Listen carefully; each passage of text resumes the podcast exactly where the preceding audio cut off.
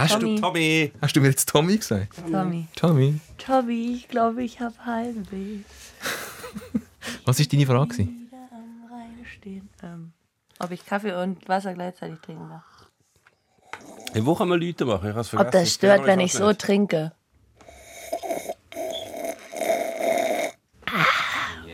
Stört das? Du kannst immer, wenn dir etwas nicht passt oder wenn du das Gefühl hast, wir sind auf dem falschen Dampfer, das mach läuft ich jetzt in eine so. ganz falsche Richtung, dann machst du so Geräusch. Dann mache ich so. Oder so. Geil,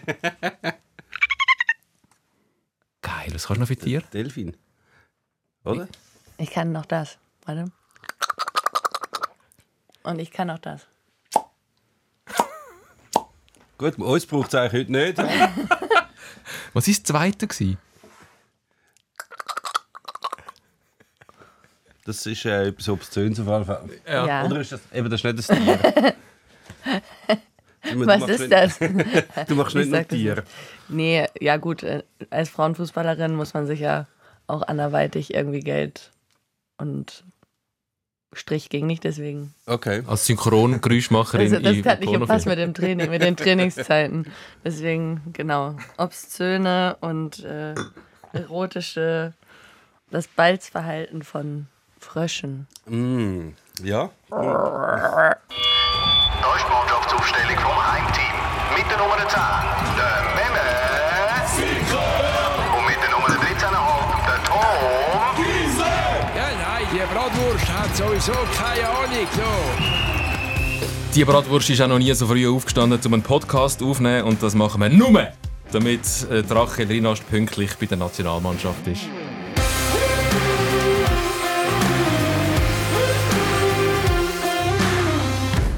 Ein Frühschoppen-Podcast. Frühshoppen? Frühschoppen? Aber muss man dann nicht Alkohol trinken? Nee. Also kommt darauf an, was im Shoppen drin ist. Es muss einfach ein Getränk. Köln, und das Getränk steht bei uns auf dem Tisch mit Kaffee und Wasser.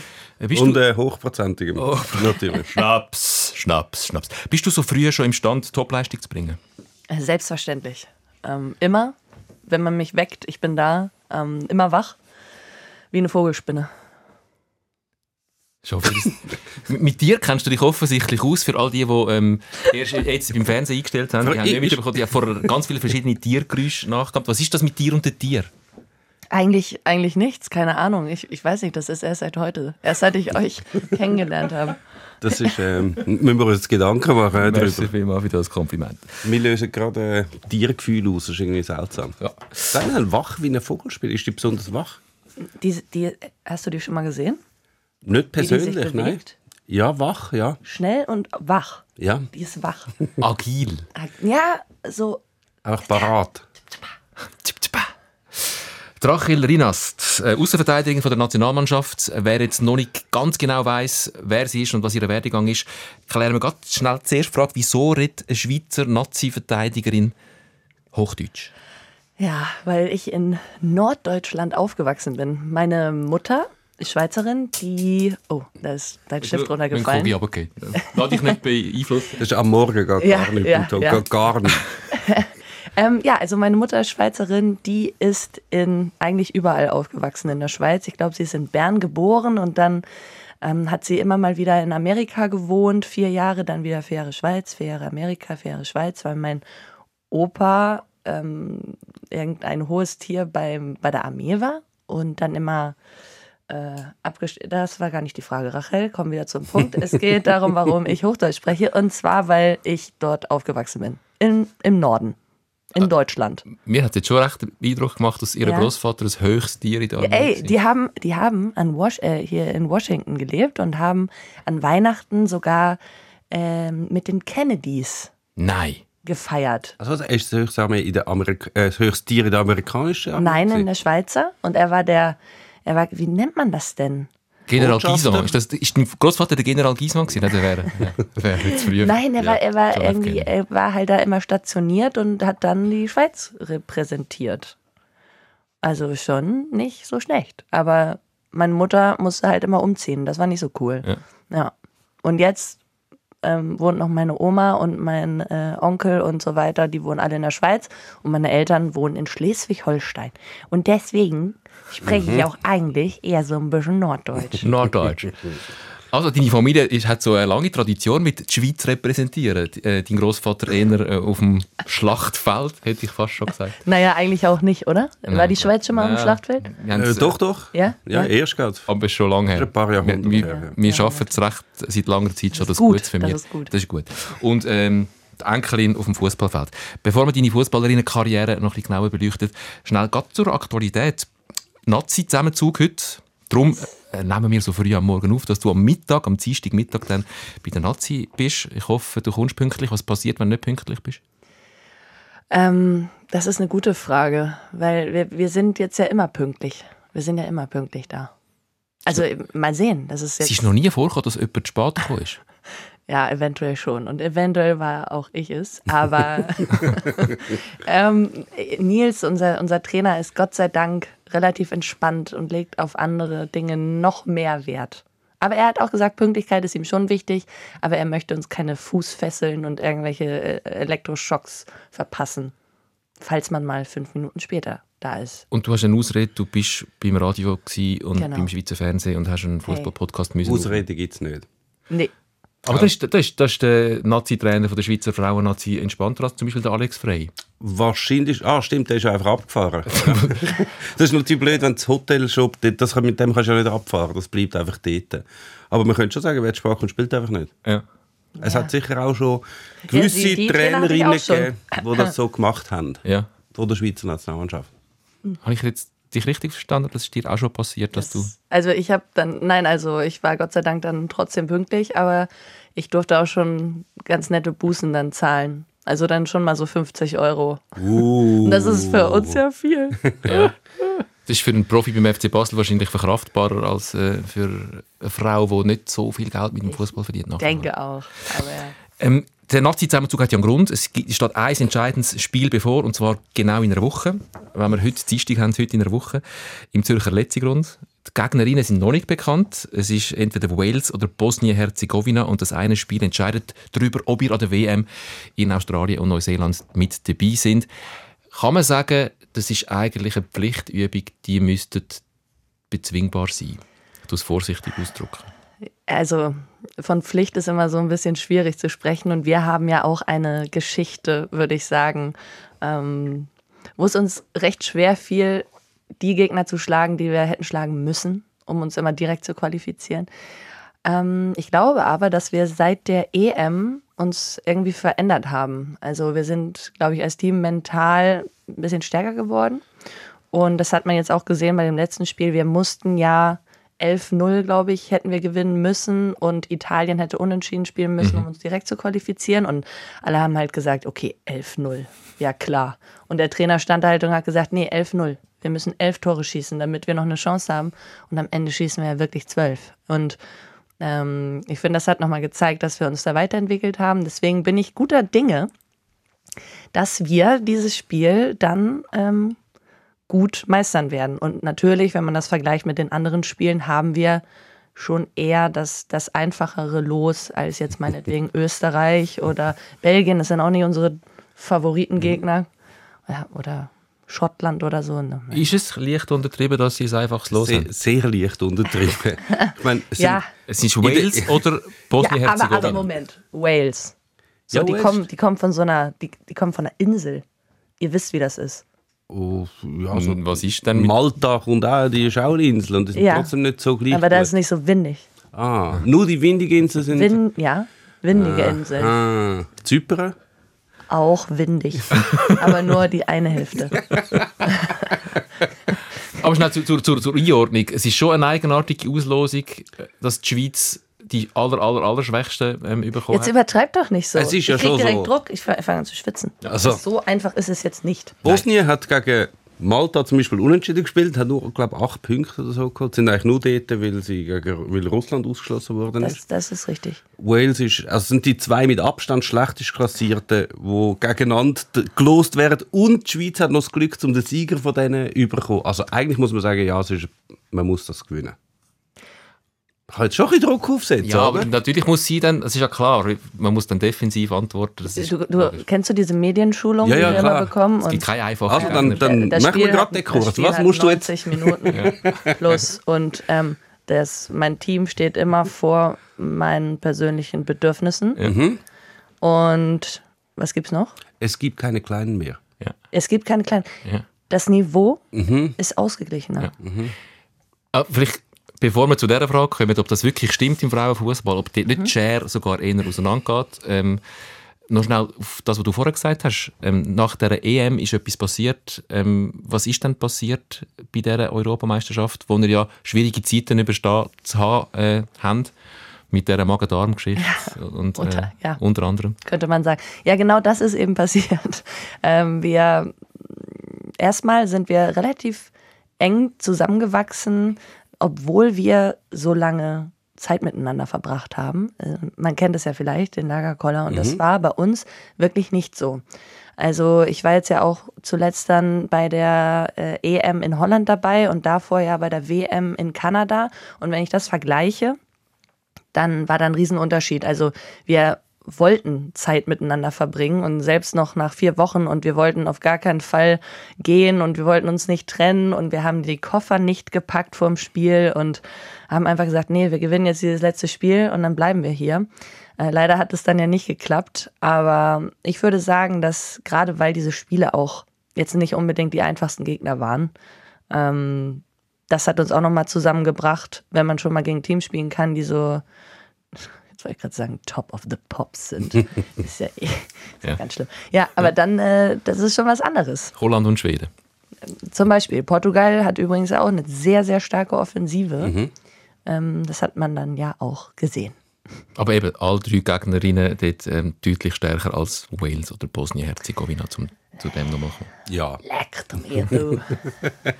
Nochmal schnell zu der Schere. Das hast äh, du, Meme, Zu der Cher. zu der Schere. Wenn wir schon mit Top of the Pop sind. Dann müssen wir auch zu den Scheren kommen. Zu Sonny und Cher. Ja. Ach so, ja. Fabian Scher, Ja. I got you, babe. ähm, wo immer weiter auseinandergeht im Frauenfußball. Das ist ja eine These, die du vertrittst, die du auch schon formuliert hast. Da. Vielleicht kannst du sie noch mal schnell erklären.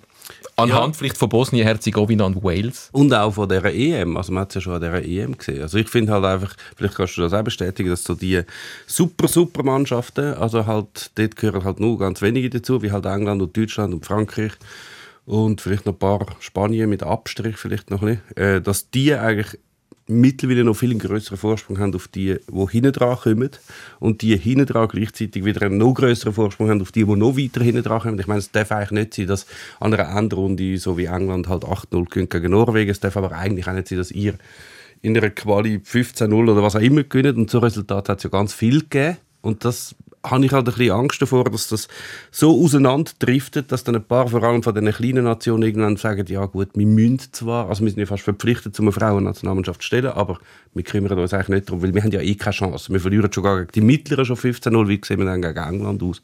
Und dass die Grossen gleichzeitig halt einfach abziehen. So ein bisschen wie eine Dreiteilung gibt. Hast du das auch das Gefühl? Ähm, ja, ich weiß, was du meinst. Allerdings kann sich das ja auch eben nicht verändern, wenn man eben nicht an diesem Punkt ansetzt. Also natürlich, und das ist ja auch im, im Männerbereich so. Also Färöer Inseln werden niemals äh, so gut sein wie England, weil Aber sie werden dann nicht 15-0 verlieren. nicht Nein. 8-0. Wenn es wirklich schlecht läuft. Nein, das aber war jetzt nicht. ein Beispiel. Aber Ja. ähm, natürlich, der Frauenbereich ist einfach noch nicht so entwickelt wie der Männerbereich. Und deswegen ähm, gilt es halt, den Frauenbereich zu fördern. Und gerade in den Ländern, wo das Ganze noch nicht so gefördert ist. Und da spielen nun mal, erstmal gibt es nicht so viele Frauen oder Mädchen, die vielleicht Fußball spielen, wie zum Beispiel in der Schweiz oder in Deutschland oder in Spanien, England. Ähm, aber es ist halt das Potenzial da. Äh, Das wird aber sicher noch was länger dauern, dass sich das dann ja angleicht. Ich denke, dass sich das nicht komplett angleichen werden, werden kann. Aber äh, es wäre natürlich schön, wenn man irgendwann dahin kommt. Und wir zum Beispiel als die Schweiz wäre natürlich auch toll, wenn man sieht, was wir für einen Kader haben, was wir für Spielerinnen haben, wo Spielerinnen von uns spielen. Dann ähm, wäre es natürlich auch toll, wenn es irgendwann dafür reicht, dass man vielleicht auch auf dem gleichen Level ist wie ein Land wie England. In der Schweiz haben wir so das Gefühl, man ist so auf der Kippe in die eine oder andere Richtung. Also man hat die Top-Nationen, die du gesagt hast, die so ein bisschen enteilen. Man hat dann die ganz schwachen Nationen, die wirklich auch abgehängt werden. Und die Schweiz ist so irgendwo in der Mitte. Und dann geht es jetzt darum, kippt man eher Richtung England oder eher Richtung Bosnien-Herzegowina. Ähm, wie ist so dein Gefühl? Was braucht es auch? Ähm, man darf durchaus auch Forderungen in den Raum stellen, aus, aus Perspektive von, von einem Teil oder von einer Spielerin von der Frauennationalmannschaft. Also, was es auf jeden Fall braucht, ist ähm, mehr Unterstützung im Frauenbereich. Ähm, also ich kann es ja eigentlich eher aus der, aus der deutschen Sicht beurteilen, weil ich nun mal in Deutschland aufgewachsen bin und ähm, auch lange in der Bundesliga gespielt habe. Allerdings bekomme ich es eben auch durch die Nationalmannschaft mit und war jetzt ja auch äh, schon ein paar Mal in der Schweiz und bin es jetzt ja gerade, dass ich merke, äh, dass da auf jeden Fall auch noch Luft nach oben ist. Ich merke aber auch, dass ich gerade jetzt etwas tut. Und ähm, auch die letzten Jahre, ob das eben eine Tatjana Henny war, die jetzt ja dann leider, leider geht in Richtung Amerika, aber solche, solche Personen sind einfach super wichtig und bringen ähm, den Frauenbereich auf jeden Fall nach vorne. Ähm, und was auch sehr, sehr wichtig ist, ist eben, also dass nicht nur die Vereine, das, das möchte ich einmal sagen, dass die Vereine das unterstützen, dass die Vereine sagen, okay, wir unterstützen unsere Frauen, ähm, wir geben vielleicht ein bisschen mehr Geld rein, damit Frauen äh, sich mehr auf ähm, das Training konzentrieren können, dass sie eben nicht parallel studieren, in der Shisha-Bar arbeiten müssen oder äh, noch irgendwie Tierimitatorin oder Tierimitatoren machen müssen, so wie ich. Moment. mach, die andere, mach die andere auch nochmal. Welchen?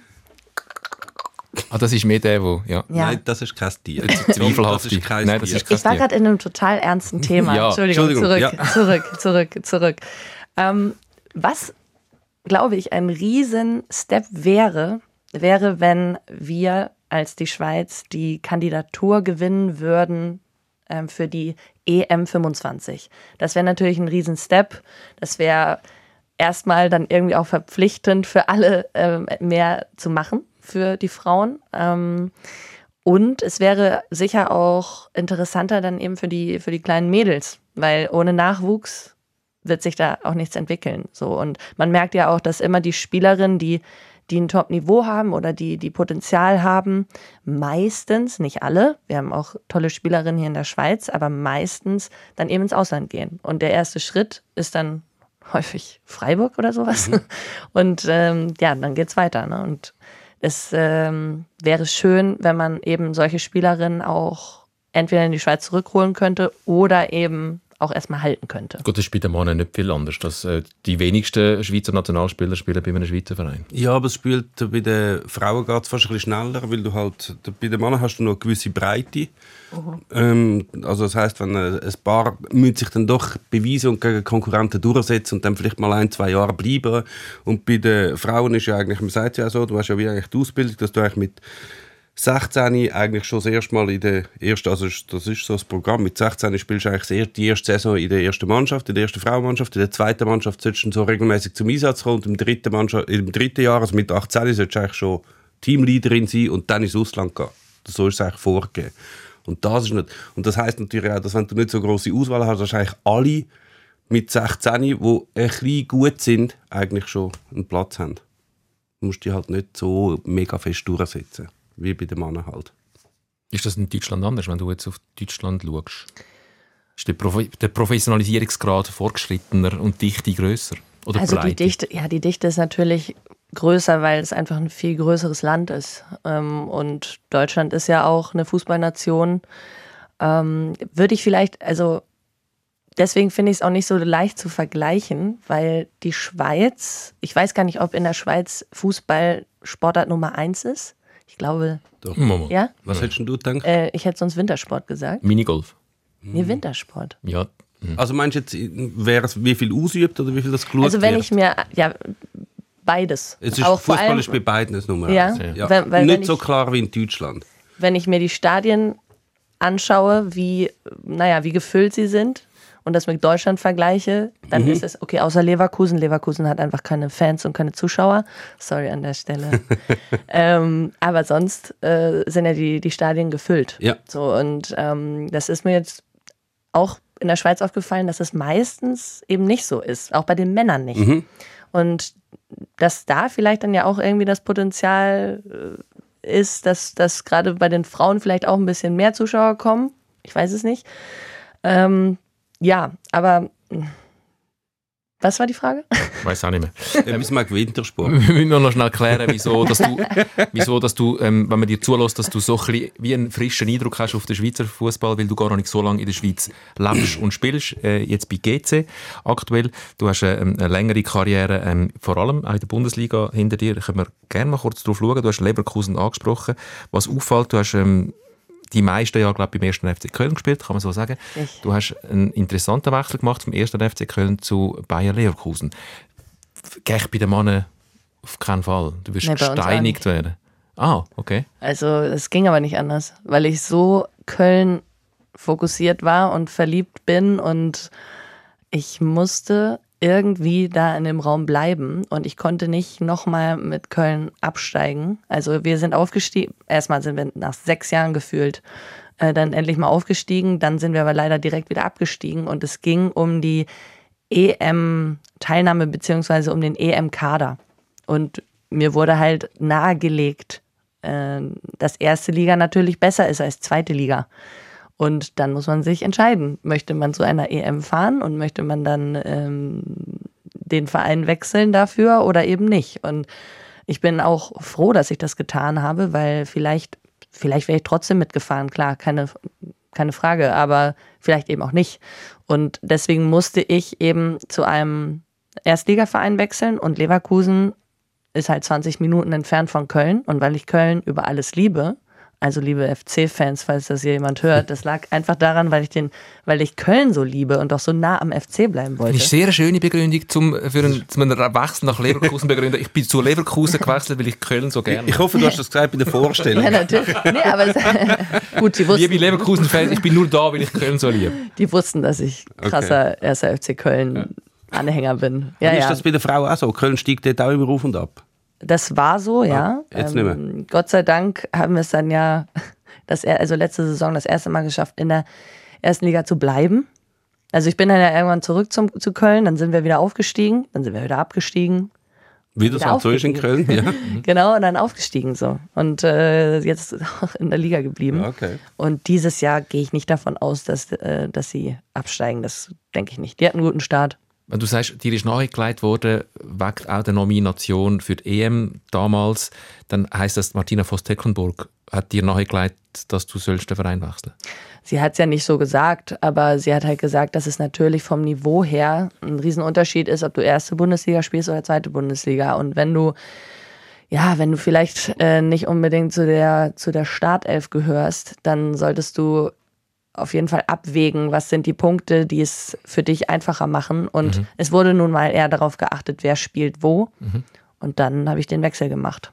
Sie war ja die, die dich eigentlich in die Schweizer Nationalmannschaft geholt hat.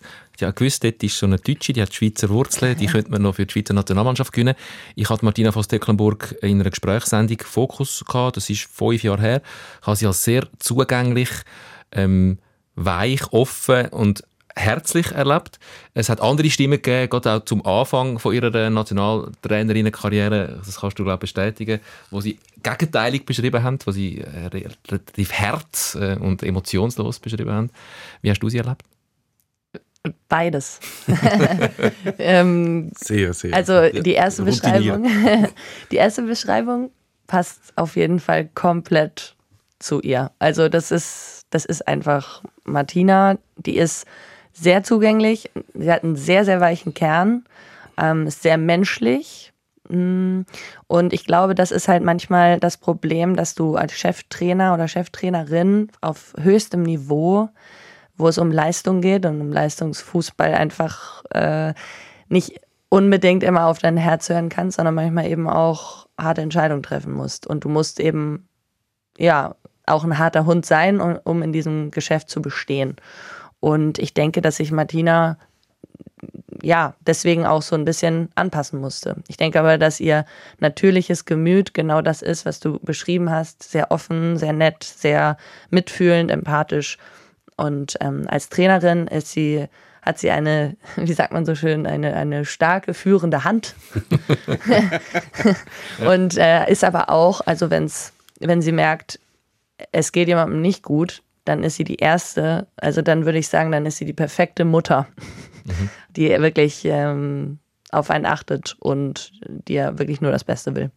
Ist sowieso ein schwieriger Job, Nationaltrainerin, äh, sei es bei den Männern oder bei den Frauen, zu sein, weil du ja nicht die tägliche Arbeit mit den Spielerinnen hast, sondern du hast einfach die Zusammenzüge, wie jetzt auch wieder einer ist. Und alles muss dann dort passieren. Ja, macht es eigentlich ein bisschen schwieriger. Also du hast eigentlich wenig Raum, um das... Also äh, du triffst auch die Leute nur mega selten. Also alle paar Wochen oder alle paar Monate eigentlich mehr kommen die mal zusammen für ein paar, äh, für ein paar Trainings.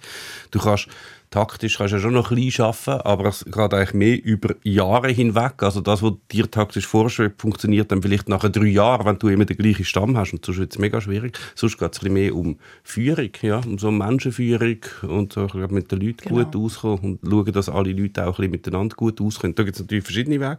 Also es funktioniert auch nicht alle auf die gleiche Art. wie- Also zum Beispiel Martina hat jetzt zum Beispiel, also Sandy Mändli hat zum Beispiel überhaupt nicht können anfangen mit der, mit der Martina Voss-Tecklenburg. Bei anderen ist das vielleicht besser aufgekommen. Die haben gefunden, man braucht genau das.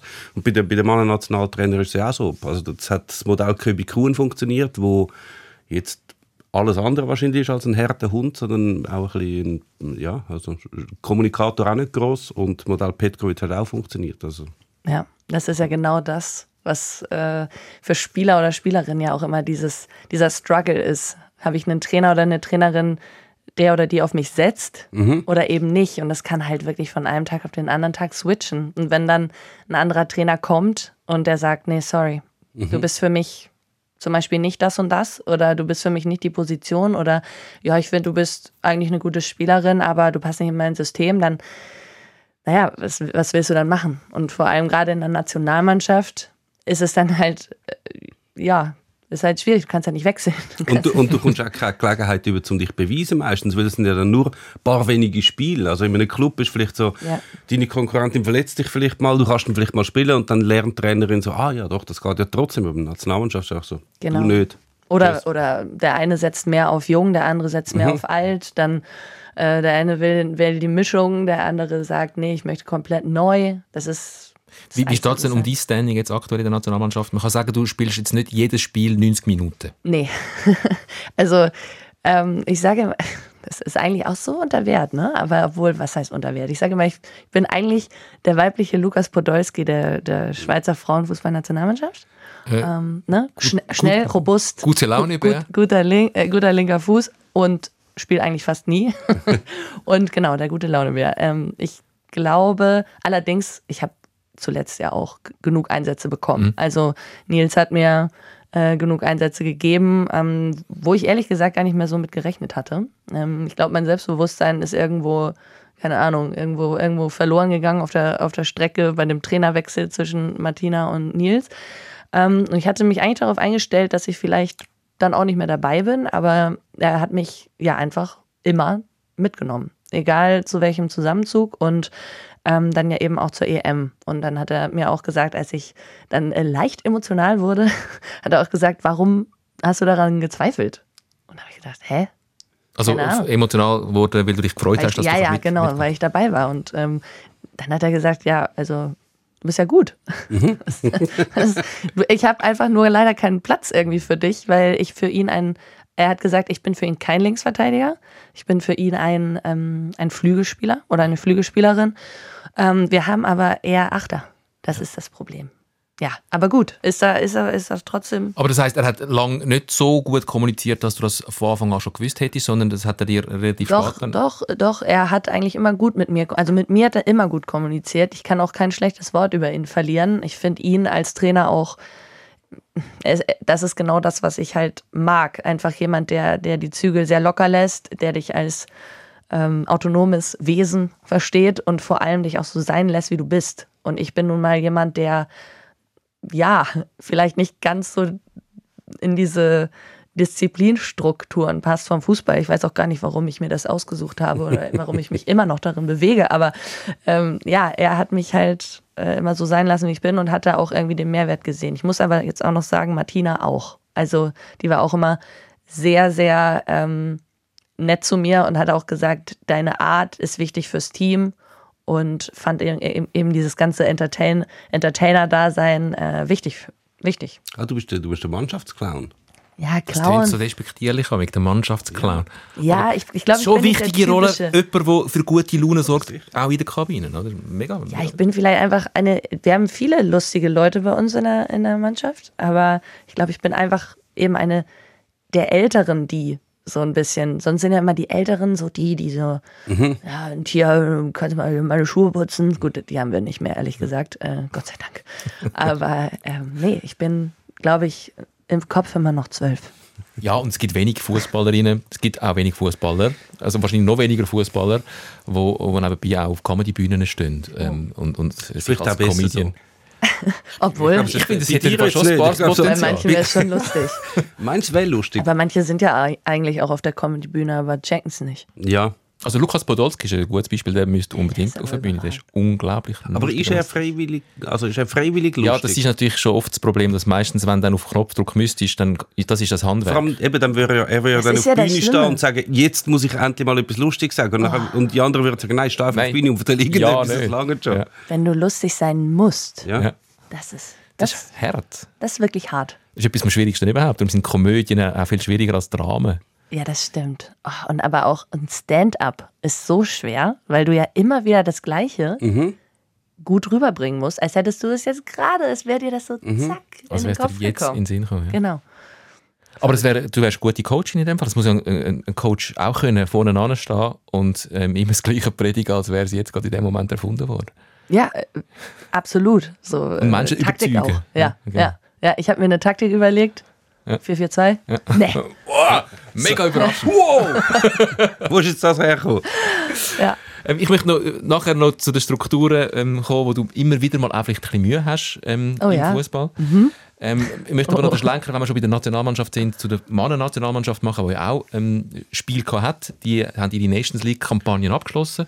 Auf sehr schöne Art und Weise. Ähm, das sieht der Meme ein bisschen kritischer als ich. Ich habe sehr, sehr Freude gehabt, den Auftritt von der Schweizer Fußballnationalmannschaft von den Mannen Ja, nein, also gegen Spanien und gegen Tschechien. jetzt sollst du mich da ein bisschen ins Enkel stellen, das stimmt überhaupt nicht. Das, das, wir haben nur am Telefon noch über das Tschechenspiel geredet, Ja. wo auch hätte können in die andere Richtung gehen, sehr gut sogar. Absolut. Und dann wäre die Kampagne natürlich anders zu beurteilen, weil dann wäre es abgestiegen. Mhm. Aber schlussendlich, also über das Ganze mit den Siegen Portugal gegen Spanien und jetzt auch noch gegen Tschechien, kann man sagen, doch, ja, sehr gut gewesen.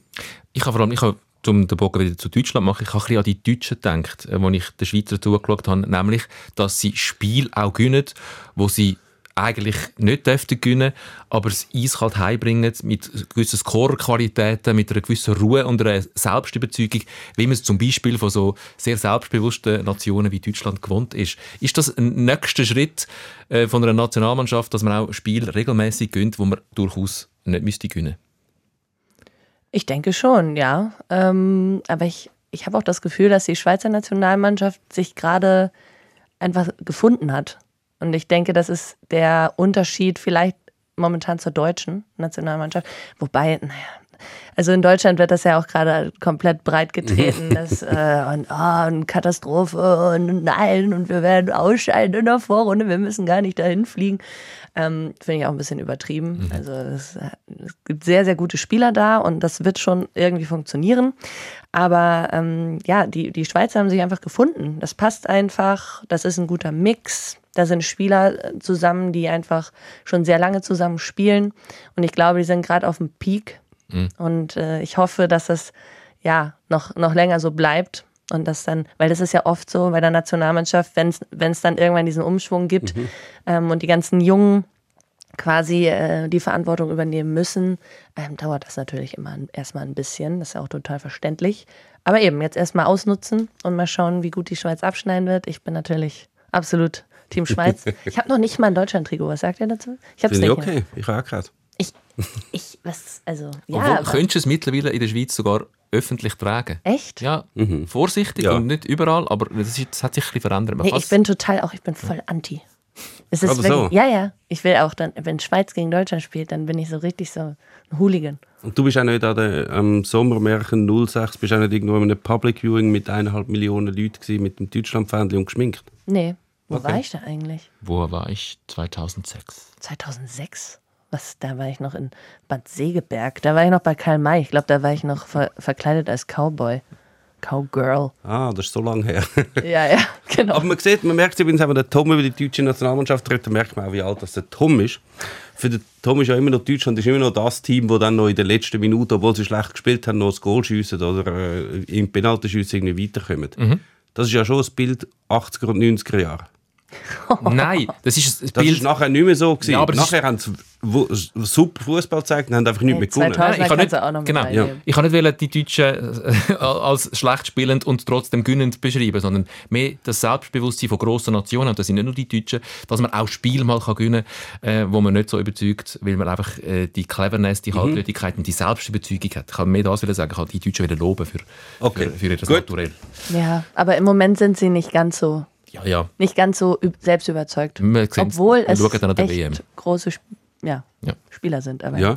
Aber dass die Schweizer Fußballnazi auf dem Peak ist, wie, wie Ja. Rachel sagt, muss man glaube ich sagen, ja. Also wenn man dem Granit Xhaka zuschaut, dem Jan Sommer zuschaut, der Brel Embolo, äh, Gibril So, alle Mhm. so gut wie noch nie. Und sie sind vorher ja schon nicht schlecht gewesen. Und man rechnet ja immer so in Endrunden Abstand. Also wenn man jetzt sieht, die sind jetzt alle um die 30 oder die Chaka-Generation. Jetzt, nächstes Mal ist dann schon 32 und nachher ist dann schon 34 und nachher, wir wissen das, Tom, nachher geht es wirklich rapide abwärts. Sehr, sehr schnell. wirklich rapid. Rachel spürt, spürt es auch schon ein bisschen mit einer. Nee, ehrlich gesagt nicht. Du bist noch auf dem Peak. Hey, Das ich ist bin auf dem Peak. True. Nein, das ist schon, aber ja, jetzt sind alle die Kernleute, die wichtigen sind eigentlich gerade im, im besten Fußballalter. Und sind also auch alle gesund. Auch Manuel Akanji, äh, Ja. gerade äh, im Höch bei Manchester City, Mhm. spielt. Wir haben ja mal gesagt, schwieriger Wechsel, das bringt doch nichts. Du bist bei Manchester City, hockst nicht auf der Bank und so.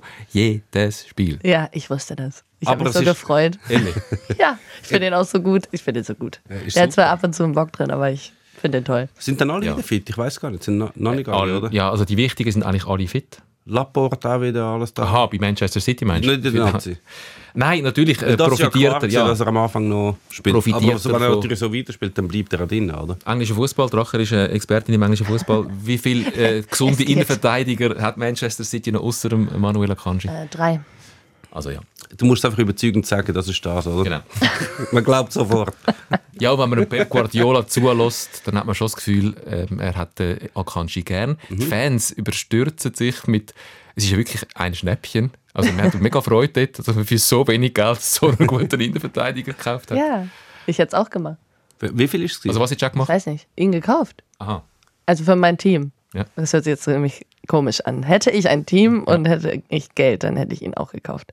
Das sind nicht viele Variablen, die du noch musst dran schrauben Okay. Ja? Ich würde mal mit dem Geld anfangen Ja. Ja. und dann das mit dem Team. Aber das mit dem Geld wird immer so, das ja, ist immer ist so nicht schwer. so. Wem sagst du das? Vor allem, man muss recht viel. Aber wie viel hat er denn gekostet? Ich also, Über 14 Millionen oder so. das ist wirklich ein Schnäppchen. Wirklich? Für, für englischen. Fußball ist das. Ja, das ist für ist die so- Das ist wirklich Schnäppchen. Das ist wie etwa da ein Kaffee der Cafeteria Ja. oder so. Ja. Etwa das. Das ist wirklich teuer. Wie hast du, du bist das Nazi-Spiel schauen? Ja, Wie war es? Äh, speziell. also das Spiel an sich ist äh, okay gewesen. Also ist, ähm, vor allem, was auch noch lustig ist, kann ich das auch, wenn ihr manchmal so ein Spiel schaut im Stadion und dann denke ich am Schluss, dort bin ich reingegangen wie, ja doch, sch- verdienter Schweizer Sieg eigentlich. Und dann daheim habe ich nochmal die Zusammenfassung geschaut und habe gefunden, okay gut, es hat schon verdammt viele Chancen gegeben von den Tschechen, wo ich wie, nachher, gesehen habe, wieder, ah stimmt, die hat sie auch noch, ah, die hat sie auch noch, ah, das hat sie auch noch gegeben, stimmt. Dreimal Pfosten ja, und das habe ich Latte. alles äh, vergessen. Penalty. Aber ähm, eigentlich viel schöner war ist das rundum. Ich bin jetzt äh, das erste Mal seit langem wieder auf der Haupttribüne gewesen. Ich bin immer gegen die Tribüne und die Haupttribüne hat schon lustige Figuren, aber auch nur schon rund um das ganze Stadion, wenn Nazi-Spiele sind, da kommen sie ja von Die überall. ganzen Kuhkostüme und so. Ja, aber das Karlsberg-Hütli, Ja. ich weiß nicht, ob du das kennst. Nein. Das hat es gegeben vor der, ich glaube vor der EM 08, hat das irgendwie Karlsberg mal verteilt. So wie eine, mh, eigentlich wie so nur ein Stirnband und es hat so Federn oben dran in Rot und Weiß. Und das hat es damals verteilt und jetzt ist ja doch 15 Jahre später oder so und alle die Schweizer Nazi-Fans haben das wie noch daheim. Die gehen dann wieder heim und dann wieder Ja. waschen und bügeln und äh, dann in den Schrank und dann nehmen sie das nächste Mal wieder für und legen das wieder an. Ressourcenschonend. schön. Fand faszinierend. Ja, nachhaltig. Ja, schön ist es nicht.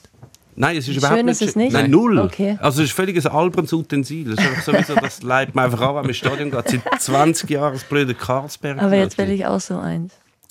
Ich, vielleicht kann man es noch, ich, Karlsberg ist ja nicht Sponsor von irgendetwas. Ja, aber du hast jetzt für das schon relativ oft den, die Marke gesagt. Gut. äh, ja. äh, ja, aber ich finde es faszinierend, dass das überhaupt Nazi-Publikum ist ja eh sehr speziell eigentlich. Wie, wie ist Nazi? Ja, gut, ja. Kannst du das? Wie ist euer Publikum? Hast du so Kontakt? Spürst du das typische Publikum von der äh, Schweizer Frauen-Nazi? Wenn ich jetzt sagen würde, das typische Publikum, dann ist es auf jeden Fall ein, ein wie, soll ich sagen, ein gediegenes. Eines, was äh, sich wirklich gerne den Fußball anschaut. Also und äh, Lust hat auf ein ähm, nettes Event, sagen wir mal so. Also es sind keine, keine Hooligans dabei, ähm, es sind keine äh, aggressiven Fans, die nur kommen, um sich dann eben am Ende auf die Schnauze zu hauen, äh, was man ja ab und zu mal auch im Männerbereich jetzt vernommen hat zuletzt und eigentlich seit immer. Ähm, ja, das ist irgendwie das Schöne im Frauenbereich. Aber es kann gerne noch ein bisschen mehr werden. Man merkt ja aber gerade, dass, also die, die Zuschauerzahlen explodieren ja gerade, egal wo es ist. Wow, also in der Liga nicht. Nee, in der also, Liga ne, nicht, aber bei nicht. den Länderspielen. Ja, Da auf jeden Fall. Und auch wenn du jetzt eben nach England schaust oder nach Spanien schaust, da haben wir ja die, die Rekordzahlen von 68.000 oder so bei einem, bei einem Derby. Klar, okay, also El Clasico ist dann ja nochmal was Spezielles. Aber trotzdem, wer hätte das vor fünf Jahren noch gedacht? Also ich weiß noch, die, die absoluten Kritiker des, des Frauen, Frauenbereichs äh, haben immer gesagt, das will ja keiner sehen. Das will ja keiner sehen, Frauen, Frauen, die Fußball spielen. Ja, zufälligerweise. Und das waren auch keine Dummies, das waren echte Menschen, die da hingekommen sind. Und es waren auch keine Leute, die dachten, sie hätten ein Ticket für ein Männerspiel gekauft. Sie haben tatsächlich, ja. ja, sie haben sich dafür interessiert. Und das äh, hast du jetzt ja auch mehr. Und Ja. seit der EM, du hast einfach mehr Leute, die, die zuschauen kommen. Oder auch bei dem äh, Cup-Final-Spiel Mhm. von den Frauen, da waren, glaube ich, auch ähm, fast 10.000, ich weiß es jetzt 8.000, nicht. 8.000, glaub, ja. Was ja auch viel ist. Ja. Eben. Und das kam auch fast aus dem Nichts. Ja, ich find, man, ja, ja, ich finde, man darf es nicht unbedingt als Indikator messen, so die Ausnahmespiele. Also es wäre, es wäre im Frauenfußball nicht gut, wenn man würde sagen, ja stimmt, das läuft ja alles super, weil wir haben ja einzelne Spiele, wo es 70'000 Zuschauer hat oder an einer EM hat es viele Zuschauer. Mhm.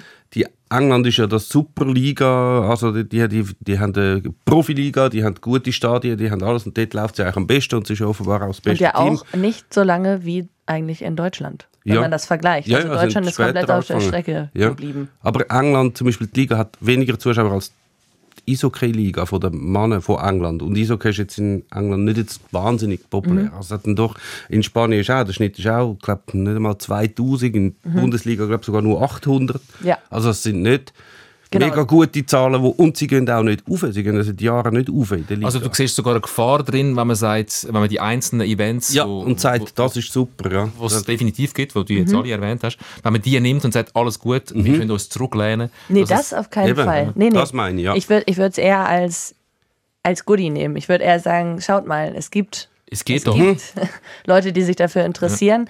Wie wäre es, wenn man das äh, doch ein bisschen mehr supportet, ein bisschen mehr pusht? Und wir wissen ja auch, oder naja, es wissen offensichtlich nicht alle, aber vielleicht kommt es ja auch dann irgendwann nochmal an bei allen, dass medialer, ähm, mediale Präsenz doch recht viel ausmacht.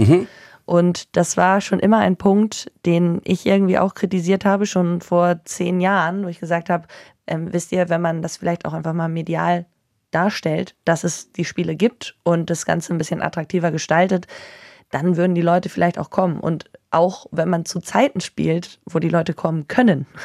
Oder wenn man das mal kombiniert mit, keine Ahnung, man hat ein Derby, ähm, sagen wir FCZ, GC spielt Männer und Frauen zufälligerweise dann auch. Und vielleicht hat man das eine Spiel mh, zwei Stunden davor. Und dann können die Leute, die sich da wirklich dann für interessieren oder denken, ach, heute ist mal ein schöner Fußballtag, ähm, gucken sich dann vielleicht eher nochmal beide Spiele an. Das sind Im übrigens gleichen die, Stadion. Das wäre natürlich das überragend, super, aber das. super Event. Wie früher, das ist fast das Vorspiel. Ja, das Vorspiel Ja. von der Nationalliga Ja. C, von der, von der Nachwuchs. Aber das ist dann aus, glaub, aus äh, Gründen vom Abwart, also vom Platzwart. Ja, aber im letzten Grund, im Zürcher Derby wäre es ein bisschen schwierig im letzten Grund, einfach weil wir wissen, der Rasen hat eh Ja, schon leichte Wenn Probleme. dann noch zwei Spiele hintereinander sind. Aber ein Zürcher Derby bei den Frauen schauen würde sich nur schon darum lohnen, weil die Rachel Rinast ihre schönen Goal in diesem Spiel macht. Einen direkt verwandelten Eckball. Ja, ja, das war ganz schön. Ich will das jetzt auch nicht schmälern, aber äh, den hätte man vielleicht auch hal- halten können. Gibt es direkt verwandelte Eckball, die unhaltbar sind? Wahrscheinlich Nein, nicht. nein. Also der, Nee, den Ja, hätte man. du musst es machen, du musst es probieren. Aber wenigstens war er hoch. In der Bundesliga, Frauen-Bundesliga sind dann ja auch zwei Ecken direkt verwandelt worden. Die haben mir das nachgemacht, keine Ahnung. Aber die waren ja. nicht hoch. Die waren einfach flach und irgendwie rein. Und da habe ich gedacht, das, das ist hässlich. Ja, das ist, Das ist hässlich. da müssen sich ein paar Fragen stellen lassen, ja. Ja, ja. Nee. Was ist, haben die auch bei den Frauen so mit Expected Goals und so? Schaffen die auch mit dem? nee. Nicht? Nee, nicht Das ist drum- nur Das ist darum, weil so die männlichen Fußballjournalisten, die das ja vor allem äh, Freude an diesen Sachen Ja. haben, Nein, ich glaube vor allem auf den ja, Markt. und auch, das ist gerade ein weißt, du, so wie, also kennst du das System, wo du eigentlich auf jeden, jeder Ort auf dem Fußballplatz hat eigentlich einen Wert und wenn du von dort abschliessest, wie hoch ist die Wahrscheinlichkeit, Mhm. Genau, die dass man dort Wahrscheinlichkeit. hingeht und so. Haben wir nur gerade gefragt, wie ist das Bei mir ist es von der Ecke so 90 Prozent. 90 Prozent. Rinas. Genau. Wahrscheinlich führst du jetzt alle Expected Goals Tabellen an, weil von dort wäre wahrscheinlich der Wert eigentlich 0,00001. Ja, weiß ich nicht. Ja, ist gar nicht so unwahrscheinlich eigentlich Ja. von der Ecke. Auf jeden Fall, äh, GC Frauen sind auf Platz 2 in der Tabelle, ähm, drei Punkte vor der FCZ Frauen, die ja äh, Meisterinnen sind. Aber schnell zu der FCZ Frauen zu kommen, weil die haben jetzt etwas sehr Interessantes, was ihnen bevorsteht. Sie haben sich qualifiziert für äh, die Champions League Gruppenphase. Man weiß jetzt auch, wer sie spielen. Es sind großartige Gegner aus Lyon. Lyon, das sind Titelverteidigerinnen. Juventus, Turin und Arsenal. Äh, Noel Maritz und äh, Lia Welti kommen mit Arsenal gegen Zürich spielen. Eigentlich genau wie bei den Männern, die auch Ja. gegen Arsenal spielen und der Granit Xhaka kommt. Und genau wie bei den Männern, wo der FCZ hat müssen auf St. Gallen das Spiel machen Was ein weniger dramatisch ist, müssen die Frauen jetzt alle ihre Auswärtsspiele aus Terminkollisionsgründen in Schaffhausen spielen. Ist das nicht unglaublich schade, dass wenn die Champions League ist, wenn grosse Spiele, grosse Gegnerinnen äh, kommen, dass man dann irgendwo im Exil müsste spielen ähm, wo doch eine Chance jetzt da wäre, um, wie du es vorher skizziert hast, mal ein paar Zuschauer ins Stadion zu locken. Auf jeden Fall. Also ich finde es total schade. Ich weiß jetzt, es gibt ja dann immer irgendwie einen Grund. Also verstehe ich auch. Aber gerade dann und jetzt hat es endlich geklappt. Ich weiß gar nicht, davor wurde die Gruppenphase überstanden? Ich, ich weiß es gar nicht, ob FCZ davor die. Sie haben schon die, also wo es noch in diesen Einzelrunden Spiele Ja, ausgetragen ah, ja. haben sie schon Da gegen, schon. gegen Barcelona gespielt, das weiß ich noch, aber sonst ist es, glaube ich, nur Ser- Servet ist Servet letztes Jahr dabei gewesen. Ja. Ja. Ja, also es ist, ja, es ist schade. Gut, Schaffhausen ist jetzt ja auch nicht, ist ja jetzt ja nicht hinterwäldlerisch oder so. Man kann ja auch nach Schaffhausen fahren. Du gehst immer so von diesen deutschen Distanzen aus. Für die Eben. Schweizer ist Zürich, Schaffhausen ist so wie für, Ja. die, für die Deutschen von Bremen auf Thessaloniki oder so. Ey, das, ich weiß, das ist so übertrieben. Ja. Ja, du hast jetzt richtig übertrieben, aber. Ähm, aber ich verstehe, was du meinst. Ja. Ja, ähm, es ist schade. Mehr, mehr kann ich da, glaube ich, nicht zu sagen. Es wäre toll, wenn sie in Zürich spielen würden, auch äh, für mich, damit ich mit meinem Federhut, ähm, aber nicht mit dem FCZ-Federhut, sondern einfach mit meinem Schweizer Federhut. Ah, du meinst den Karlsberg, Ich habe schon, Darf's nicht sie sagen. hat gesagt, sie Ja. hat's gesagt. Gut, Bierberg, ja, der Bier. Sternchen. Heineken Feldschlössli, Ja, Schützengarten, Turbinenbräu. Gaffel. Wir kommen zu keinem Ende, wenn wir jetzt anfangen. Gaffelkölsch. Okay. Drache ist ja eine, apropos äh, äh, Distanzen zurücklegen. Ich Ja. habe mit dir gestern telefoniert, du bist mit der S-Bahn Ja, ins Training Mhm. in Campus Niederhasli und man weiss, dass das der Campus... ist Thessaloniki. ja, Das, darum komme ich jetzt drauf. Das ist, Eigentlich der schlechteste erreichbare Ort in der Schweiz ist der, der Campus, der Ich. GC-Campus. dann hast du auch müssen laufen. Der äh, Hauptstraße Also, entlang oder so. Äh, Ich glaube, das war echt das. Naja, das war das zweite Mal, dass ich mit der Bahn gefahren bin. Ich habe. Äh, ich deinem hatte- Leben? Nein. Ah. Ja, sonst sonst äh, reite ich immer auf meinem weißen Schimmel Ah. äh, ins Training. Nee, ich habe einen Van, einen ausgebauten ähm, Bus. Ja. Und mit dem fahre ich normalerweise dahin, weil es sonst einfach echt elend lang dauert. Aber da habe ich gedacht, komm, fahr mal mit der Bahn, weil ich möchte mehr für die Umwelt tun und nicht so viel mit meinem Diesel in die, ja. Aber ja, es ist wirklich lang. Also es ist eine grundsätzlich sehr eine gute und lobenswerte Idee. Danke. Einfach das Ziel ist nicht optimal. Also ich bin auch schon ein paar Mal Ja. in dem Campus gewesen. Es gibt wirklich, das ist etwas das schwerst erreichendste Ziel, zumindest im Umfeld Zürich, ist der Campus in Niederhasli, wo du einfach musst eine halbe Stunde den blöden... mit öffentlichen Verkehrsmitteln. Es ist so. Ja, wenn man glaub alle, ich, auch ein vielleicht gibt es noch irgendwelche Schleichwege, die ein bisschen lässiger Ja. sind, aber die Hauptstraße entlang laufen ist nicht lustig. Warte noch, bis du mal noch bei, ins Studio eingeladen wirst für, von Blue als Expertin. Dann kannst du dort Schon auch gewesen, nicht oder? mit der ÖV gehen. Bist du mal gesehen? Schon passiert. Nee. Ist noch nicht passiert. Okay. Das wird jetzt dann Bin passieren. aber offen. Nachdem du da die, die, die Bühne da nutzt.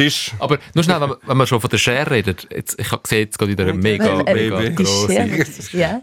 Die da aufgeht. Wenn du mit der S-Bahn, um die Umwelt zu schonen, ins Training fährst auf den GC Campus und der Lionel Messi Ja, so, ja. mit seinem Privatjet äh, in drei Monaten 52 Mal fliegt, 1500 Tonnen CO2 ausstößt, nämlich so viel wie ein durchschnittlicher Franzose in 150 Jahren. Was sagst du dann äh, zu einem Lionel Messi? Ein durchschnittlicher Franzose, man kennt's. Ja, ja? ja, nehme ich auch mal als Vergleichswert.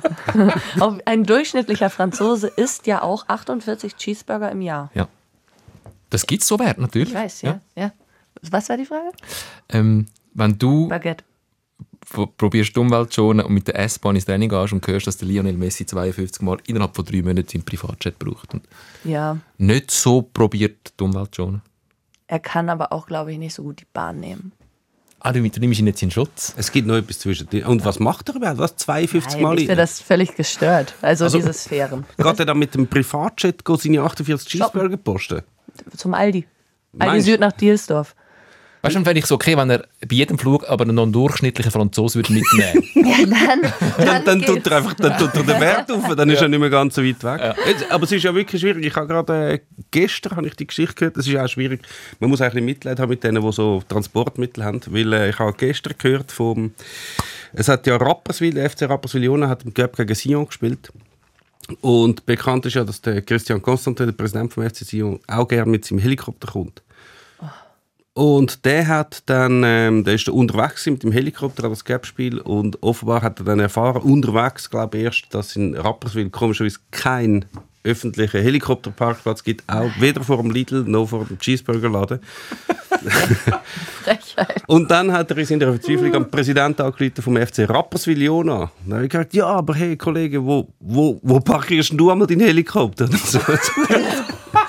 Was? ich habe doch keinen Helikopter. So, was? Ist für ihn, glaube ich, nicht verständlich, dass andere Clubpräsidenten, auch wenn sie in der Promotion League keinen Helikopter haben. Ja. Okay, er also hat ihn schlussendlich in einem Maisfeld hat er dann müssen landen. Wahrscheinlich auf der Baustelle von Roger Federer, seinem Riesenanwesen, das gebaut wird, neben der Rapperswil. Wahrscheinlich das. Also das ist okay. Ja, das okay. Also, Schwierig. da bist du mit dem Hippie-Bus eigentlich noch gut mit unterwegs. dem Hippie-Bus, ja, das passt, das passt ja besser. Holy Guacamole. Ähm, wir, haben, wir sind schon am Ende von unserer Fernsehzeit. Oh. Und du musst ja schon bald ähm, Ja. aufs Tram. Ich möchte trotzdem noch zwei Sachen besprechen. Nach unserer Fernsehzeit. Das wäre wieder ein Plädoyer dafür, den Podcast abzuladen, damit man mitbekommt, was vorher passiert ist. Relativ schöne, verschiedenartige Geräusche von der Rachel Rinast. Nicht im Fernsehen gewesen, leider. Und auch, was wir nachher noch besprechen miteinander. Zwei Sachen. Bernhard Albsteg, Erling Haaland. Das muss lange als Grund, um den Podcast abzuladen, überall dort, wo es Podcasts gibt. Sikora Gisler, der SRF Fußball Podcast. Zum immer wieder hören auf srf.ch/slash audio. Wir erklären oder wir zeigen dir ein bisschen noch mehr Schweizer Mannenfußball, wo du mir am Telefon gesagt hast, bist du Ja. noch nicht so sattelfest. Bernhard Albsteg, willst du Geschichte erzählen? Der Bernhard Altsteig ist halt der Hauptaktionär vom FC Luzern. Also hast du schon mitbekommen, oder gar nicht? Egal. Bisschen. Ein Äh, bisschen. und der macht eigentlich auf sich aufmerksam, dass er in regelmäßigen Abständen und hat eigentlich nicht einmal direkt etwas mit der sportlichen Leistung einmal zu tun vom Club. Es ist einfach so, all paar Jahre ist es mittlerweile, früher war es eigentlich all paar Monate, gewesen, jetzt nur noch all paar Jahre, bittet er dann zum grossen Interview und haut einfach alles und jeder in die Pfanne. Und jetzt gerade ist- sind vor allem dran gekommen, der Stefan Sportchef und der Präsident.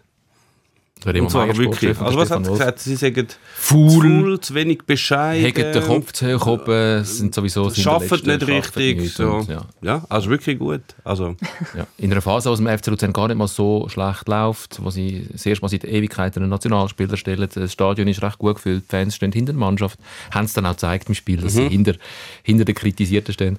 Ähm, man hat das Gefühl, ich, ich verstehe einfach alle paar Jahre weckt dann jemand und dann äh, kommt er zu sich und sagt ein paar ähm, unterirdische Sachen und dann geht er wieder schlafen. Ich glaube, man muss ja schon so ein gewisses, also man muss die Aufmerksamkeit schon wählen, wenn man Clubpräsident ist und dafür sehr viel Geld ausgibt. Und wenn man natürlich sieht, hey, es läuft ja eigentlich alles und dann geht ja eigentlich der Fokus weg von diesen, von Geldgebern eigentlich zu denen, die da wirklich etwas machen, Sportchef, Trainer, Spieler und was auch immer. Und ich kann mir vorstellen, dass er das einfach nicht vertreibt. Dann finde ich, jetzt muss ich wieder mal anstehen und sagen, die sind übrigens alle, die machen nur Seich und ich zahle eigentlich alles und ich will jetzt wieder die Aufmerksamkeit. Sonst gibt es wirklich keinen Grund. Was hast du mit, für Erfahrungen mit so patriarchalen, ähm, da wären wir bei den patriarchalen Strukturen auch im, im, im Frauenfußball? Der ist, glaube ich, bei der Definition von, Bei- von Patriarch. Von Patriarch. Er schon, Das ist ein Bild Ja. von ihm. Der Hauptinvestor. Ja. Was hast du äh, für Erfahrungen mit so Führungsfiguren, die plötzlich mal zum Teil auch ein bisschen mäßig qualifiziert sich einmischen ins Tagesgeschäft? Ich habe, ich glaube, gerade weil es im Frauenbereich nicht so darum geht und nicht so viel um Geld geht, noch äh, habe ich da nicht so viel Berührungspunkte mit gehabt, aber man bekommt ja einiges mit und äh, es sind ja meistens auch eben solche Gestalten, die den Frauenbereich nicht so gerne unterstützen wollen. Und äh, also keine Ahnung, ich weiß, vielleicht er schon. Ich möchte ihm jetzt keinen Sie haben auf jeden Fall ein Frauenteam und er will jetzt auch seine Tochter ist, Überragend. ist, ist, Perfekt, immer gut, Ja. wenn die Töchter haben. Ja. Ja, ja, ja. Töchter sind äh, der Schlüssel. Ah, dass Ähm, sie überhaupt Interesse auf ich- entwickeln für den Frauenfußball? oder? Ja, also wenn, wenn dann plötzlich die Tochter sagt, ich möchte Fußball spielen, vielleicht äh, Seine Tochter, die glaube ich nicht mehr Fußball spielt, ist schon etwa 50 wahrscheinlich. Sie will einfach 50. den Verein. Mindestens. Aber vielleicht will sie ja nochmal Stürmerin anfangen. Wer weiß? Ich glaube, Messi wird dann Präsidentin werden. oder Auch so. gut. Oder? Also er bereitet jetzt den, den Ja. Weg damit. Dann. Ja, nee, äh, auch ob du jetzt eine Frau im Männerbereich bist, ist ja egal. Also sowas. Das, äh, ähm, ja, patriarchale Strukturen. Oder Schwierig. Was sind denn, weil man vorher kurz angesprochen hat, dass du Mühe hast mit den Strukturen vom Profifußball in Deutschland. Ähm, du bist dann nach Israel gewechselt. Auch, Ja, ähm, also okay, Profifußball. Weiß ich nicht, ob man das Profifußball nennen kann. Ähm, wenn das noch nicht wirklich Profi ist. Profi ist für mich, wenn du wirklich, also du bist ein Profi, wenn du so viel trainierst wie die Profis, das stimmt, und äh, vielleicht sogar fast mehr machst als die, die nur Geld mit Fußball verdienen, finde ich. Von der Einstellung und äh, vom, ähm, ja, vom Workload her, aber äh, also zahlentechnisch bist du dann ja noch kein Profi. Und es kommt immer darauf an, wie man Profi definiert. Ähm, genau, aber ich finde, also da war ich halt noch nicht wirklich Profi, weil ich auch nicht genug Geld verdient habe, nur mit meinem Fußballvertrag.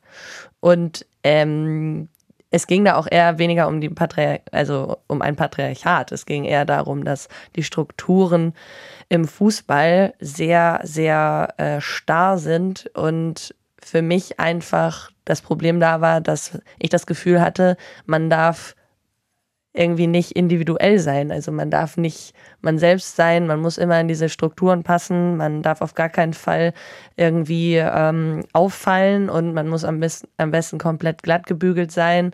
Ähm, das heißt ja auch nicht, dass man irgendwie Ecken und Kanten haben muss, aber ähm, wenn man mal welche hat oder wenn man auch vielleicht mal Leute dabei hat, die die vielleicht ein bisschen anders funktionieren und eben nicht die sind, die immer 15 Minuten vor Treffpunkt ähm, da sind, sondern vielleicht einfach nur fünf Minuten oder zwei, äh, trotzdem pünktlich sind, möchte ich nochmal betonen, ähm, dann äh, ja, ist es, ist es halt, ich finde es schade, dass, dass so wenig Raum für Individu Individualität da ist. da Aus der unterscheidet aber- sich offensichtlich der Frau nicht vom Mannenfußball. Eben, ich wollte gerade sagen, das, das gilt für den ganzen Fußball. Nicht, nicht, Ja, absolut. Also ich, es ist ja immer so lustig, dass im, im Männerbereich immer kritisiert wird, ja, oder jetzt auch, sorry, ich muss wieder auf Deutschland zurückkommen, ähm, dann gesagt wird, ja, wir haben keine Spieler mehr mit, mit Ecken und Kanten und alle sind glatt gebügelt, weil alle durch die DFB-Schule gehen und ja, also wun wundert euch doch nicht, wenn Ja, ihr ja. jeden einfach auch aussortiert, der Max ein Kruse, bisschen, ganz aktuelles Beispiel. ja, oder sich jetzt über. Max Kruse aufregen.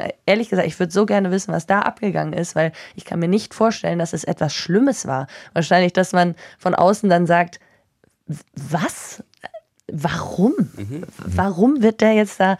Und ja, es, man kann immer spekulieren, aber es gibt nun mal äh, genug Beispiele, wo immer wieder äh, oder gezeigt wird, oder auch ein Sané, der einfach komplett anders ist, irgendwie, als, als alle anderen, so ein, so ein verträumter duseliger Typ halt ähm, und der dann bei dem gesagt wird, der ist arrogant und hat den Fokus nicht, nur weil er vielleicht eine andere Körperspannung hat als andere. Ja, das nervt. So, und äh, das hast du halt eben im Frauenbereich auch. Und da wird dir dann gesagt, ähm, du bist, du bist Profi, du darfst das und das nicht machen, du darfst das und das nicht machen, du musst so und so sein. Und denke ich mir, ja, also würde ich jetzt im Monat 20.000 Euro verdienen oder mehr, dann würde ich vielleicht auch eher einlenken, aber nicht, wenn ich dann Apfel und ein Ei krieg. So. Also, ja, ich bin ja noch dankbar dafür, dass ich überhaupt Geld verdiene damit. Andere verdienen ja gar nichts in, ihrem, in ihrem Sport, aber dennoch ähm, sehe ich das dann nicht ein. Ich gehe jetzt nicht irgendwie krass einen über den Durst trinken oder so. Ich glaube sofort. Ich möchte einfach nur, ich möchte zum Beispiel einfach nur andere Socken tragen dürfen. Andere Socken. Ja, Okay. das ist dann halt, ja, dann hast du halt das Problem, dass, dass dann gleichzeitig Alle gleich müssen gleich aussehen. Ja, du hast halt die Professionalisierung auf der einen Seite, wo jetzt sich noch nicht finanziell niederschlägt. Trag die gleichen Socken. Aber ja, du bist dann halt in einem Konstrukt drin. Du bist dann halt beim 1. FC Köln oder bei GC oder bei was auch immer. Und Freiburg sagen ist es der, gewesen, wo du... Unsere, Ja, aber es lag nicht am Verein, sagen wir mal so. Das liegt an jemandem, der gesagt hat, du musst jetzt die gleichen Socken anlegen. Mhm. Sind es schöne Socken gewesen? Ich, also ich habe halt den Unterschied nicht gesehen. Ich hab, ich, sie waren irgendwie gleich, aber wohl doch verschieden. Also es gibt noch so viele interessante Sachen zu besprechen, nämlich auch dein Wechsel dann von Freiburg nach Israel. Ähm, du mit jüdischen Wur- Wurzeln nach Israel gewechselt. Dort sicher auch interessante Sachen erlebt. Es langt leider einfach Zeit nicht, um das alles noch zu besprechen, weil ich habe es leider schon angeteased. Wir müssen auch noch schnell ganz kurz abschließend der Erling Haaland Ja. einmal schnell ein bisschen ausgiebig auch nur schon erwähnen. Äh, Wir haben das bis jetzt gar noch nicht so oft gemacht und so intensiv. Und man kommt einfach langsam aber sicher nicht mehr drum herum, zu sagen, what the hell? Der dritte Hattrick in Serie bei einem Heimspiel, ähm, glaube es, ah, 14 Goal in 8 Spiele und das hat er schon bei Dortmund gemacht, das hat er vorher schon bei Salzburg gemacht, man weiß es und er macht es jetzt auch auf allerhöchstem Niveau in der Premier League. Was kommt dir zum Erling Haaland in den Sinn? Maschine. Ich, äh, ich finde, oh, also der ist so, so überragend. Ich liebe es, dem zuzugucken. Ich war auch total traurig. Ähm, ich mache ja auch einen Podcast, äh, so einen kleinen Podcast, nur 15 Minuten, Neues vom Fußball. Und da ähm, sprechen wir dann auch über die Bundesliga. Und ich war so traurig, weil er nicht mal beim BVB ist.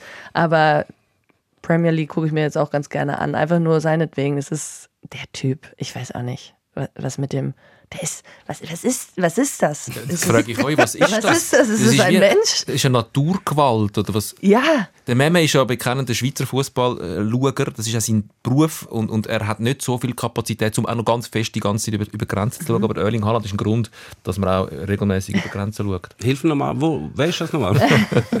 Nein, ja, es ist einfach, also, du hast vorhin eben, was ist das? Das ist eben jemand, wo, wo, wo, der, wo, der, wo der bei BVB angefangen hat und gerade mal losgelegt hat mit einfach maschinell äh, Goal herstellen oder einfach im Top einfach alles können, hat, hat irgendjemand twittert, der Erling Haaland sagt so, wie wenn er selber einen Spieler erstelle, bei, bei, bei FIFA. Wieso alle Werte auf 100 stellen und beim Aussehen nicht so sich Mühe geben. der, der, der letzte Teil war gemein, aber das andere ist schon, ich meine, er kann einfach alles, alles. Und das ist ja das Krasse. Du hast in, in die Grossen vom Weltfußball hast du alle, die haben alle mega viele gute Sachen können, aber ein paar Sachen nicht. Der Lionel Messi ist nicht der größte Kopfballspieler und auch nicht die größte Maschine. Der Diego Maradona ist technisch hervorragend gewesen, aber Ausdauer ist jetzt nicht so sein Ding gewesen. Und äh, alle haben irgendwie noch das Defizit gehabt. Und der sich hat einfach kein einziges. Er ist groß, er ist schnell, er ist Wendig. schnell, wendig, technisch stark, Kopfball stark, eine uhure Maschine, hat das Auge. Also, Was passiert da? wie soll, man, wie soll man da noch besser werden? Also, wo soll sich der Fußball noch anentwickeln? Weil das ist ja, der hat ja schon alles auf 100. Also, ich weiß nicht, wie das so soll weitergehen Man kann nicht besser werden. Das ist unmöglich. Du hast ja jetzt als, als Verteidigerin hast du ja die, Perspe die andere Perspektive. Wenn So jemand wie ein Erling Haaland kommt ja dann auf dich zu. Und Toll. dein Job ist es, zu verhindern, dass der irgendwie in eine Aktion kommt.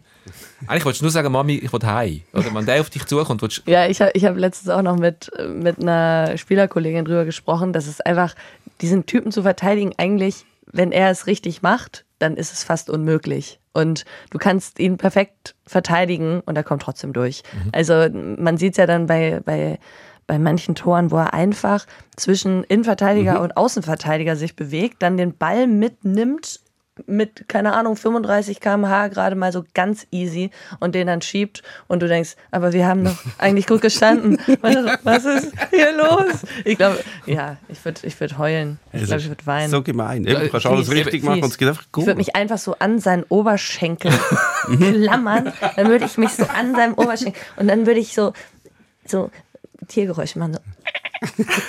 Und vielleicht würde er dann verschießen. Ich glaube, wenn du dich an sein Bein würdest klammern, würde er vielleicht in den 25 Minuten feststellen, dass da etwas ist. Immer so. Also, Ich habe da es beißt- etwas. Es beißt ein bisschen. Ja, nein, das ist ja- ah, also darum habe ich noch nicht vier Bei Goal. den Lionel Messis und bei den Maradona hast du gesagt, der muss einfach ganz fest auf die Füße stehen. Aber der, der Erling Haaland merkt es ja nicht einmal, wenn du auf ihm auf die Füße stehst. So ein Superheldenfilm. Er ist wie so die Superhelden. Die, äh, äh, ja, er schießt auch Goal wie Der super. Marvel Haaland. Er ist aber auch von der Pers das finde ich auch so wichtig. Der ist ja von der Persönlichkeit auch so toll. Also der ist einfach, der ist erstmal authentisch und dann ist er irgendwie auch trotzdem so. Man will ihm dann ja irgendwie mal andichten, ja, jetzt hat er hier wieder ein Louis Vuitton Pyjama an und ja, na und? Ey, lass ihn seinen scheiß Louis Vuitton Pyjama anziehen. Er ist einfach trotzdem demütig. Und also, doch, meinst finde ich Ich habe ihn nicht. Aber würdest du jetzt mit dem Hippiebus und dem Erling Haaland finden, ich glaube, das Wochenende mit dem in dem Hippiebus würde lässig werden? Ich glaube, nee, weil das viel zu eng wäre. Ah, Aber ähm, sagen wir in seinem Hippiebus. Das, der ist sicher grösser. Ah, ich glaube schon, doch. Ja. Ich glaube, der ist total, ich glaube, der ist chillig. Ja. Der, der weiß halt, was er, also er ist selbstbewusst. Er weiß, was er kann. Und äh, ich glaube aber, dass er, dass er, wie gesagt, er ist demütig trotzdem. Er ist jetzt keiner, der die ganze Zeit sagt, ja, und ich werde nur Fußball spielen. und Ne. Ich bin so Musiala-Style, sondern ähm, der ist einfach, wie er ist und ist, ist aber korrekt dabei. Und nett zu den Fans und toll. Und ich meine, das muss er noch betonen, in seinem Alter. Und da gibt es ja ganz andere in seinem Klar. Alter, die da in Mbappé oder so, die Ja, ja. völlig abdriften. Ja, vielleicht ist er einfach clever, weil es tönt ja wie so ein bisschen, er weiß, was man will hören Aber gleich ist er seit 16 eigentlich ein Weltstar, oder seit 17. Ich glaube, dann kann man einfach gar nicht normal Ja, aber ich finde, das, das gehört zu seiner Leistung dazu. Seit 16 sagen ihm alle rundum, Mhm. du bist außerordentlich, du bist außerordentlich, du bist außerordentlich und er bleibt einfach außerordentlich und lässt sich nicht davon ab, nicht verunsichern. Es steigt ihm nicht so fest in den Kopf, dass er seine Leistung einmal wird schmälern. Bei ihm die sind wir alle nicht. Mhm. Ähm, also ich finde es extrem beeindruckend. Seine Goals sind extrem beeindruckend. Das macht er regelmäßig. Die, ich finde das Marvel-Comic-Helden-Bild eigentlich ein gutes. Wie der äh, quer in der Luft liegend irgendwie mit dem Bein voraus durch Strafräume fliegt und die Ball immer trifft und zwar punktgenau trifft. Nicht zufällig Nee. auch noch vielleicht mal den Ball, sondern er macht die Goal, weil Ja. er sie so will machen. Unglaublich. Das hat jetzt mehr nach Captain Tsubasa getönt. Kennen Sie den noch? Ja. Weißt du, so durch den Ja. Strafraum fliegen. Ja, aber das meine ich. Ja. Einfach er Fü- Füße voran. Ja. Füße voran fliegt er wie Marvel-Helden durch fremde gegnerische Strafräume. Das ist einfach also, ähm, ich würde vorschlagen, wir müssen an dieser Stelle Ja. wirklich aufhören, damit du rechtzeitig ins Nazi-Camp kommst. Falls das je wird stand kommen, dass du und der Erling Haaland Mhm. zusammen in einem Hippiebus in die Schweizer Berge gehen, wie es du regelmäßig machst, dann finde ich erstens, wir wollen als erstes ein Bild davon und zweitens, nehmt doch bitte noch einen durchschnittlichen Franzosen mit.